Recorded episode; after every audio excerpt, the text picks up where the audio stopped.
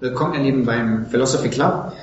Ich wünschte, ihr könntet hiermit vor Ort sein, was wir aufnehmen oder was passiert zwischen den Das Aufnahmen. stimmt, Wir ja. haben hier wirklich die eigentlich die interessantesten und intensivsten Diskussionen Ja. äh, zwischendrin, Marc. Manchmal hört sich so an. Ja, ne? Ja. Richtig cool. Aber die Kamera läuft. Ja, das ähm, stimmt Und ich jetzt. habe eine interessante Frage. Mhm. Ich lese einfach, es sind zwei Sätze, ich lese es vor. Mhm. Wenn ich in Gottesdiensten von Gemeinden gehe, habe ich das Gefühl, dass alles sich um die kuschelreiche Liebe Gottes geht. Mhm.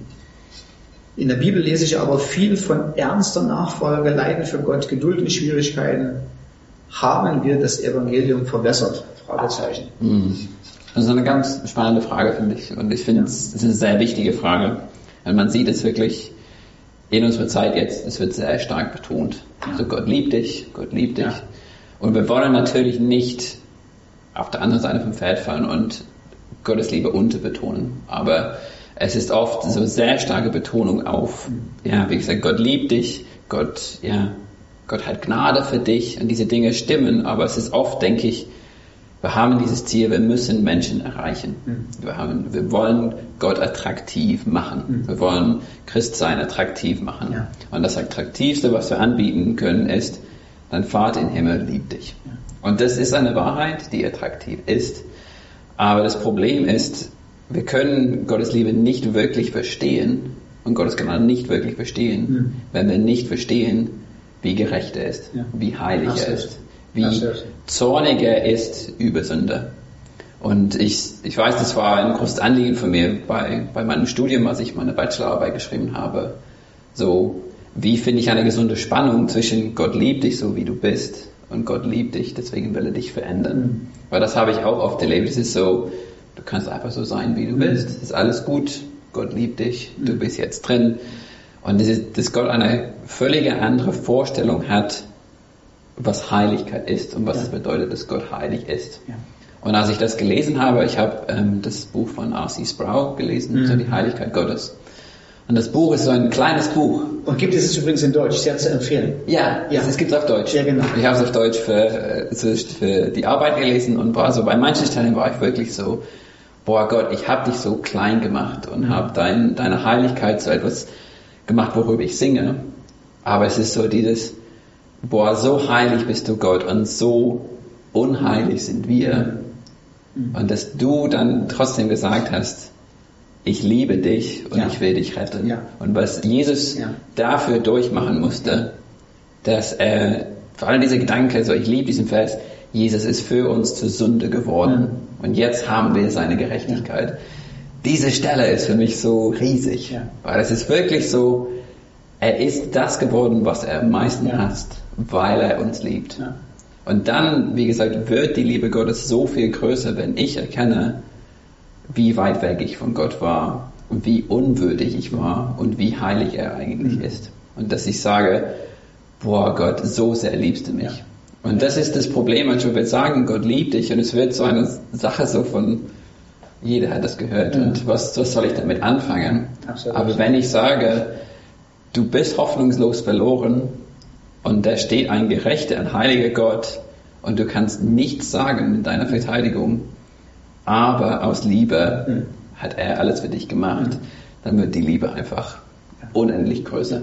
Und das ist das, was ich mir wünsche. Ich verstehe, dass Leute sich davor scheuen, über den Zorn Gottes zu predigen, über Gerechtigkeit. Ich würde auch viel lieber einfach über Gnade und Liebe predigen, aber ich, mein Bild von Gott ist nicht richtig, wenn ich nur darüber predige. Ja, das stimmt, das stimmt. Also die Frage war ja, haben wir das Evangelium verbessert? Und Mhm. ich würde sagen, ja, ich glaube, das sind wir schuldig geworden. Ja. Ähm, Und ich bin auch nicht immun gegen die Versuchung. Mhm. Man will ja auch, man will, also kein Prediger will nicht geliebt sein. Ja? Ja. ähm, alle Ja. wollen geliebt sein und aufgrund, äh, aber das darf uns nicht dominieren. ja. Ähm, und ähm, ich denke, es ist tatsächlich so, verwässern bedeutet, dass das, was die Liebe Gottes ist, Mhm. haben wir regelrecht torpediert, haben wir regelrecht Mhm. kaputt gemacht, aufgrund dessen, dass sie so ein sensibles Geschmuse geworden ist. Es bedeutet nicht mehr viel, weil wir die anderen Charaktereigenschaften nicht mehr gepredigt haben. Ja. Ähm, Und dies führt zu so einem wohlwollenden Sensil, sen, sen, äh, zu einem senil konfusen Großvater im Himmel, wie C.S. Lewis das gesagt hat. Und ich habe Ja. hab das Zitat mitgebracht, weil ich es liebe. Ja. Ähm, aber da sollten wir eigentlich nicht sein. Ja? Aber, Ja. aber interessanterweise hat C.S. Lewis schon vor äh, 60 Jahren oder 60 oder 70 Jahren 60, gesagt. ja. Ja. C.S. Lewis sagt, wir wollen in der Tat nicht so sehr einen Vater im Himmel, sondern einen Großvater im Himmel. Mhm. Einen senilen Wohlwollenden, der die jungen Leute sieht, wie sie Spaß haben und dessen Plan für das Universum einfach war, dass man am Ende eines jeden Tages sagen kann, jeder hatte eine lustige Zeit. Ich möchte sehr gern in einem Universum leben, das aufgrund solcher Prinzipien regiert wird. Aber da es reichlich klar ist, dass ich nicht in dieser Art von Universum lebe und da ich trotzdem Grund zum Glauben habe, dass Gott Liebe ist, schließe ich daraus, dass meine Vorstellung von Liebe und von Gott, welcher dieser Welt regiert, eine Korrektur erfordert. Mhm. Und ich denke, dass das stimmt total, äh, dass wir uns wieder darauf konzentrieren müssen, wie du das auch schon gesagt hast, zu erklären, was denn die Liebe Gottes wirklich ist. Ja. Ähm, Und dass sie auch nicht im Kontrast steht zum gerechten und absolut adäquaten und genauso guten und begehrenswerten Zorn Gottes. Ja. Das Erstaunliche ist eben, dass in der Offenbarung, als Gott seinen Zorn ausgießt, als er zornig ist gegenüber äh, den Menschen, die gegen ihn rebellieren, Mhm. äh, die Heiligen sich darüber freuen Ja. und sagen, das ist endlich greifst du ein. Mhm. Ähm, und das hat damit was zu tun, dass sie Gott sehen, wie er wirklich ist und von ihm regelrecht erwarten, dass er das Ungerechte besiegt, dass er eingreift Mhm. und das, was wirklich wertvoll ist, selber schützt Ja. äh, und selber dafür kämpft. Mhm. Und ähm, ja, ich glaube, wir müssen auch wieder dahin kommen, wo wir in Anführungsstrichen die Kanten und die Ecken, die Gott hat, Mhm. ähm, wirklich predigt, weil nur dann, genau wie du das gesagt hast, ähm, äh, ist die Liebe Gottes das, was sie wirklich ist. Ja.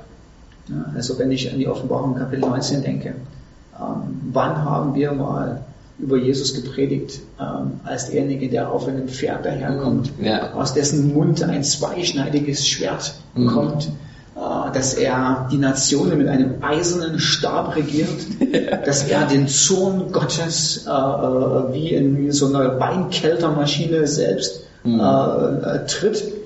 Das ist dein Jesus. Ja. Das ist dein Jesus. Ja. Und dann stehe ich wieder, wenn ich dann merke, dass Christus am Kreuz für mich gestorben ist und dass er mich liebt, dann sage ich wieder, wow. Ja, genau. Ja. Ja. Aber wie, wie gesagt, ich denke, wir sind oft überzeugt, wenn ich über Zorn predige, Ja. dann werden die Leute nicht zuhören. Ja. Und das ist irgendwie, ich weiß, ein Dozent hat es gesagt im Studium so, die Leute können nicht verstehen, warum sie einen Retter brauchen, Ja, wenn wir heute Gnade und. Liebe predigen. Absolut. Sie müssen verstehen, was das Absolut. Problem ist. Absolut. Und das ist das, was ich oft denke, so, wenn ich Ja. vergleiche, wie die Apostel gepredigt haben. Ja. Ich glaube, wenn du in die Apostelgeschichte gu- guckst, kommt das Wort Richter, glaube ich, in jede Predigt vor, so Ja. gefühlt. Ja. Er kommt als Richter der Welt und du musst dich Ja. vor dem Zorn Gottes retten. Und es ist so, dieses Bewusstsein, was die Leute wissen müssen, so ist Gott und es ist ernst zu nehmen. Aber so ist Gott auch gleichzeitig, dass er für die Lösung gesorgt hat. Und das ist das, was Gott wirklich attraktiv macht. Ähm, Und es ist auch, wie du sagst, so mit diesem Thema Zorn Gottes, ich will eigentlich einen Gott, der zornig ist über Ungerechtigkeit. Absolut. Ich will, dass der Herrscher der Welt sich darum kümmert, wenn Absolut. Dinge nicht richtig laufen. Absolut. Das ist nichts Schlechtes. Und das ist Absolut. auch was Attraktives. Absolut. Ähm, aber wir tun so, so Ja. oh, erwähne gerecht nicht. Nee, es ist gut, Ja. dass Gericht Ja. passiert. Ja. Und gerade wenn man daran denkt, ja, was ist die Liebe Gottes eigentlich? Ja? Mhm. So, die Liebe Gottes ausgegossen in unserem Herzen. Mhm. Oh, fühlt sich wunderbar an. Und dann gehst du zu Kapitel 5, wo der Vers herkommt. Mhm. Ähm, die Liebe ausgegossen ist, ausgegossen in unserem Herzen. Ähm, Römer 5, Vers 5. Mhm. Und hast du eine Erklärung, was das bedeutet. Als wir ohne Stärke waren, ist Christus für uns gestorben und für die Ungöttlichen gestorben. Mhm. Ungöttlichen ist ein ganz schlechtes Wort Mhm. äh, im Neuen Testament. Also das ist, wenn du jemanden auf die mieseste Art und Weise beschreiben willst. Jemand, der, Mhm. der aber so tief abgerutscht ist, moralisch, der, noch, der das letzte Fünkchen Moral, das übrig ist, ist normalerweise der Respekt vor den Göttern. Mhm. Jemand ungöttlich ist, ja, das waren wir. Mhm. Das ist die Liebe Gottes, ja. Ja. Die, die ungöttlichen hat er Ja. überholt, ja. Ähm, und dann in Vers 9, um den zusammen, äh, zusammenzufassen. Wie viel mal mehr denn dadurch jetzt, dass wir durch sein Blut gerechtfertigt worden sind, sollen wir, werden wir von seinem Zorn befreit werden. Das ist die Liebe Gottes. Mhm. Die Liebe Gottes sind nicht einfach so nur nette Zusprüche, die Gott uns gibt, sondern es ist eine praktische Tat, dass, obwohl er gerechtszornig auf uns war, Mhm. er uns trotzdem so sehr liebt, dass er uns von seinem eigenen Sohn befreit hat. Ja. Was Das war ein müssen wir Gott? predigen mal. Ja, klingt gut. Einfach exegetisch. Nicht nur unsere Lieblingsbibelstellen, sondern Vers für Vers. ne? Ja, das klingt gut. Perfekt. Bin dabei. Ja, also ich denke, wir müssen Buße tun. Mhm. Da, wo wir, äh, da, wo wir zu sehr nach dem, ja, nach dem, was man hören will, gepredigt hat Mhm. und betet für uns und betet für unser Land. Ja, das stimmt. Wir brauchen mehr davon. Ja. Aufrichtige Predigt. Mhm. Amen. Amen.